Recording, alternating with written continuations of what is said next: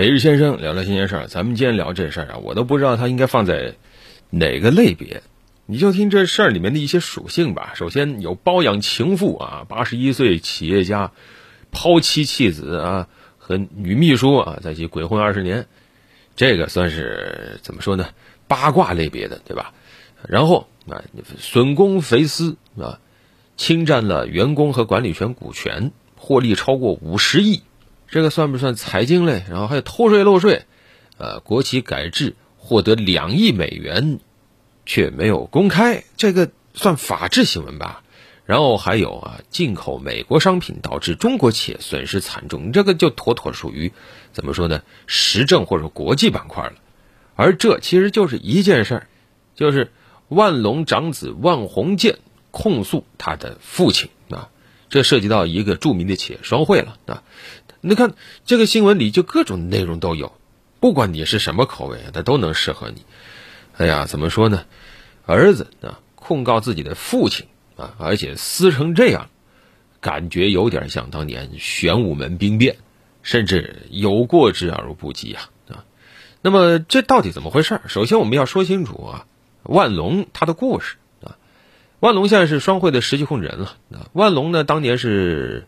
河南的一个贫困人家出生的，在一九六零年，他呢当过铁道兵啊。当完铁道兵以后呢，呃，他分配到当时当地啊漯河肉联厂，也就是后来双汇集团的前身，去那儿工作。呃，在这个肉联厂呢，这个万隆啊还是干得不错的啊。有人说特别擅长这个搞人际关系啊，反正就一路高升。呃，最终在一九八四年，他被选举成了这个肉联厂的厂长啊。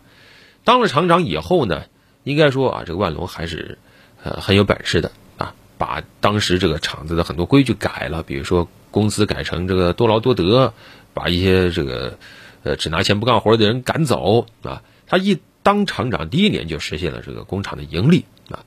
到了一九九二年以后呢，哎，他们那个厂子造出了这个双汇牌火腿肠，后来一下子席卷。全国市场大江南北卖的特别好，后来这个漯河肉联厂就改名了，就直接改名叫双汇啊。应该说那个时候啊，你要提起万隆，那这个业内都得挑起大拇指，这个人很能干啊，而且这个在技术啊、抓产品啊、抓这个营销方面都不错。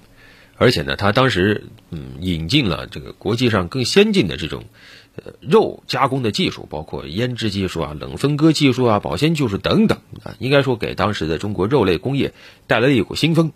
那么这个双汇生意做大了以后呢，慢慢的人想的就多了。那，你像双汇最早我们说这个漯河肉联厂那是国营企业，到了二零零七年以后，双汇就引入了美国高盛的投资，那它以后就不是国企了，就成了一个中外合资的企业啊。然后又过了几年，二零一一年双汇爆出了瘦肉精事件，遭受到重创啊。后来万隆也是怎么说呢？想方设法力挽狂澜啊。呃，每年投入好几个亿啊，来提高这个双汇的食品安全水平啊。经过几年的艰苦努力，应该说双汇还是再次走出来了，回到了中国肉食加工品的这个第一梯队。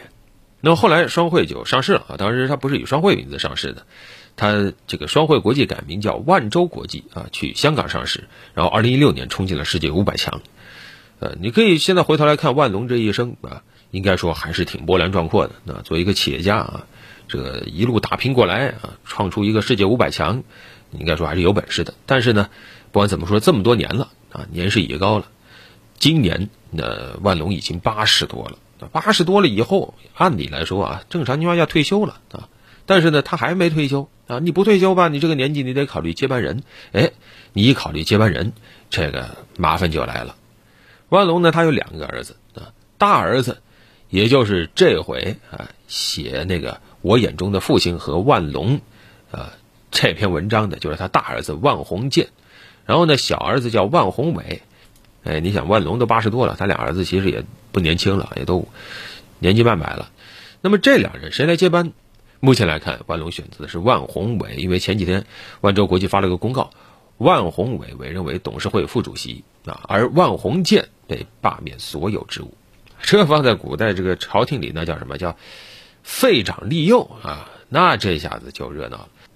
后来呢，万鸿建没过几天发了个文章啊，就刚才说的，揭露万隆和万州的种种不堪呐。比如说，刚才说的几件事儿是吧？包养情妇、损公肥私、偷税漏税、重美轻中等等啊，挨个说啊。这里面比较严重的什么呢？一个偷税漏税，这绝对是犯法的啊！什么呢？就是当年双汇国企改制的时候啊，他控诉说，当年参与国企改制的有一家公司私下授予了万隆百分之五的双汇股份，然后呢又把这个股份转卖给香港的一家公司，啊，结果就是万隆私下获得了两亿美元的对价款项，把它存到香港的一个银行里了，这是一个巨额收入啊！按理来说你要申报的，而且要纳税的，但是都没有啊，所以这涉及到偷税漏税。此外，这个说买美国货导致中国企业损失惨重，讲的什么事儿呢？就是当时万隆不顾双汇的反对，强行把这个进口美国六分体这个猪肉价格提高了每吨五千啊，这个就造成了很大的损失，大把大把的钱就这样送到美国了啊。啊，然后这个呢，你还可以说是商业行为啊，他反正有自己的考虑，这个东西我愿意买什么买贵的，对吧？那你就说它品质好，那你没法讲道理。但是呢，还有个事儿就是侵吞公司资产啊。当时收购史密斯菲尔德，这是万隆的一个手笔。那么当时呢，万隆就连同自己秘书自己搞这个奖励，奖励自己五十亿港币啊啊，然后把承诺给管理团队的这个几亿股奖励的股票。也都放到自己腰包里了，这个不叫损公肥私，叫什么呢？啊，而至于说这个八卦类消息，就是说万隆长期和他的秘书啊拼居时间接近二十年。要知道万隆是有老婆的，有发妻啊，他的发妻却一个人被孤零零的扔在了老家呀。可以说这些事儿啊，桩桩件件的都不算是好事。当然这只是爆料啊。那就刚才说的这个所谓的废长立幼。又是什么呢？呃，按照万隆长子万鸿建的说法，说他当时想跟自己父亲讨论这 CEO 人选，但是万隆就直接把他赶出去了，而且秘书把他赶出去，那这五十多岁人谁受得了这个气啊？啊，直接情绪就崩溃了。据说现场还有什么用头撞玻璃墙的这种泄愤的事情啊。后来还出现了说万鸿建被万隆的保镖摁倒在地这种情况啊。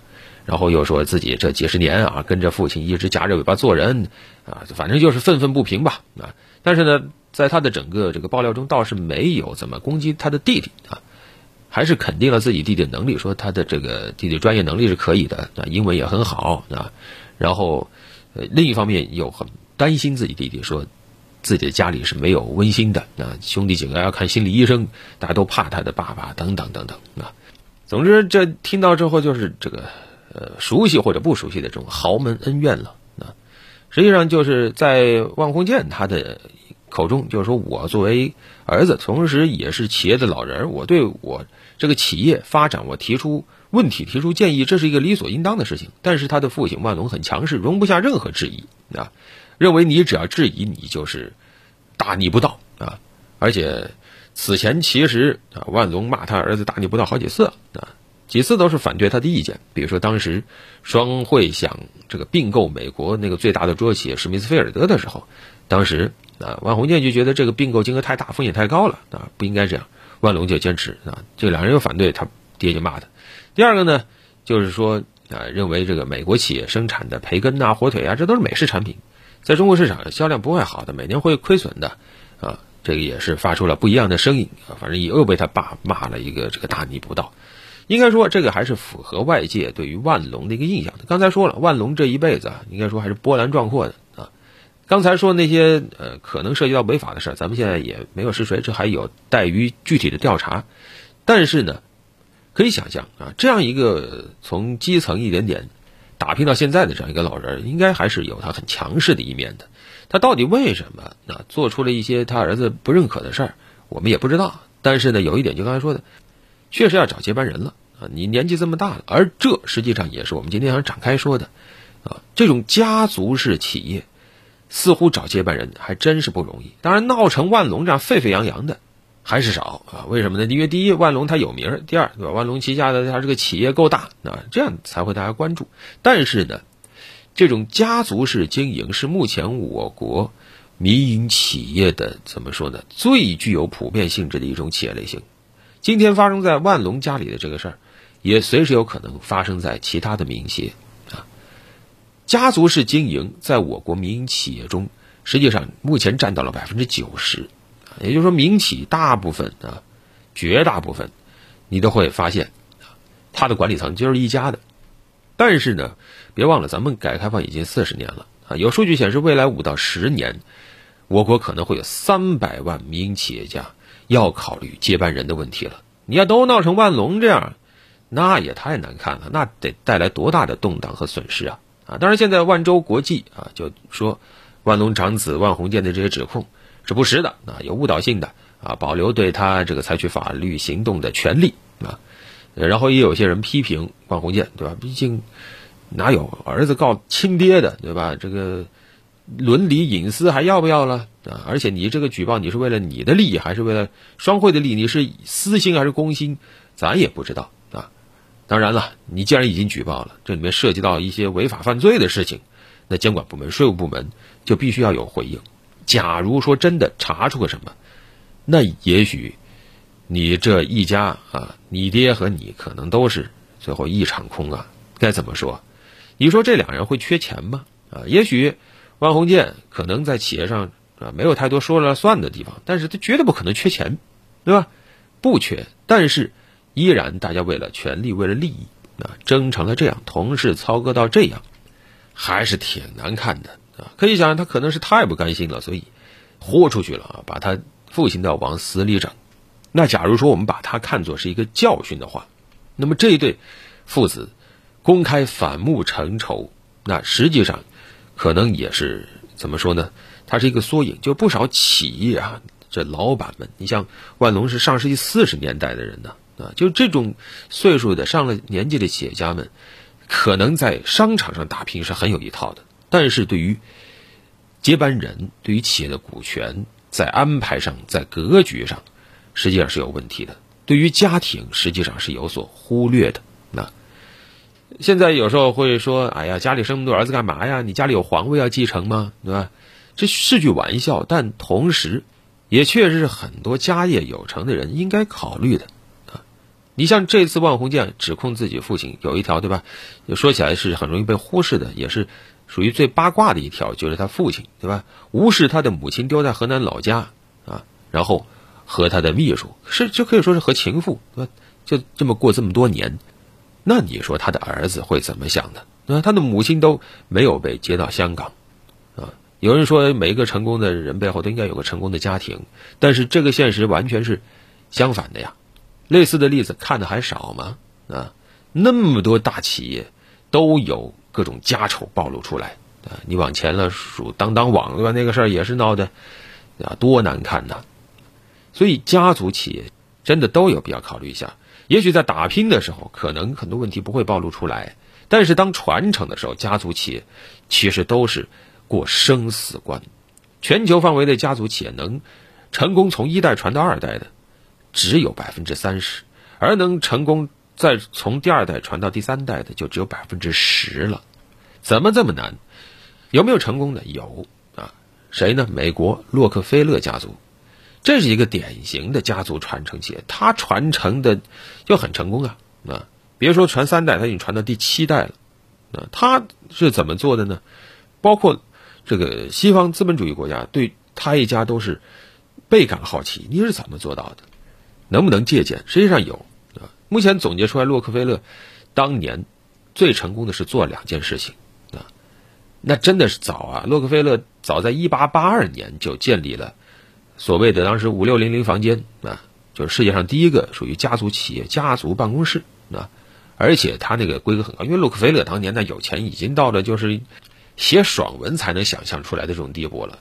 他那个所谓的家族办公室，把各个领域的专业人士都纳入进去，干嘛呢？主要就是做两件事：第一，管钱啊，由专业人士对家族财富来进行资产的配置；第二，就是管人啊，针对每一个家族成员的需求，给他们。进行极其细致的这种服务啊，甚至小到帮他们买机票、付学费、挑司机啊，都由办公室来负责。其次就是很注重家族的和谐，就是隔一段时间家族就一定要在一起聚餐。实际上这就是一种交流，交流什么呢？既包括个人问题，对吧？彼此之间嘘寒问暖啊，这个谈恋爱没有啊？谈恋爱、结婚没有啊？结婚生孩子没有啊？生完孩子，这个孩子学习成绩怎么样？反正就是全世界对吧？家族问的问题都差不多。那么除此以外，它也是用来交流家族的一些问题啊。只有这些全部做到位了，钱人都管到位了，它才能够保证它作为一个企业和家族才能够继续运转下去。如果它哪一个地方没管好，钱没管好，人心散了，那都会带来重大的这种伤害啊！历史上，啊？那种争夺皇位的悲剧，我们看少了嘛？太多了，那都是血淋淋的教训呐！啊，可能万鸿渐他心里想的是当年康熙的太子胤仁的那句话啊：“天下岂有四十年之太子？”但是你咋不看一下英国的查尔斯王子呢？人家都当了七十年太子了。好了。本期就聊这么多。